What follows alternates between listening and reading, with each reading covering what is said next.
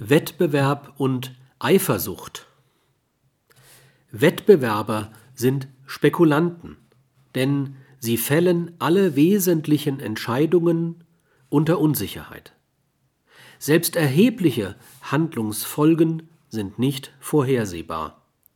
Bewusst oder unbewusst treffen alle Wettbewerber Entscheidungen, die auf Annahmen oder Vorstellungen über Zukünftiges geschehen.